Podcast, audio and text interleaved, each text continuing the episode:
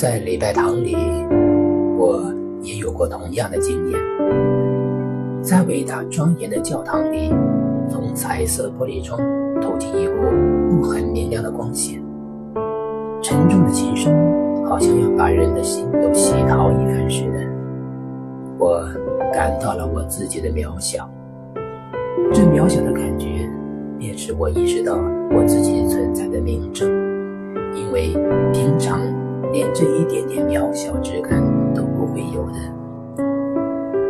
我的朋友小李先生布置在广济寺里，据他告诉我，在最近一个夜晚，月光皎洁，天空如洗，他独自踱出僧房，立在大雄宝殿的石阶上翘首思望。月色是那样的静谧，公寓的树是那样的静止，寺院是那样的肃穆。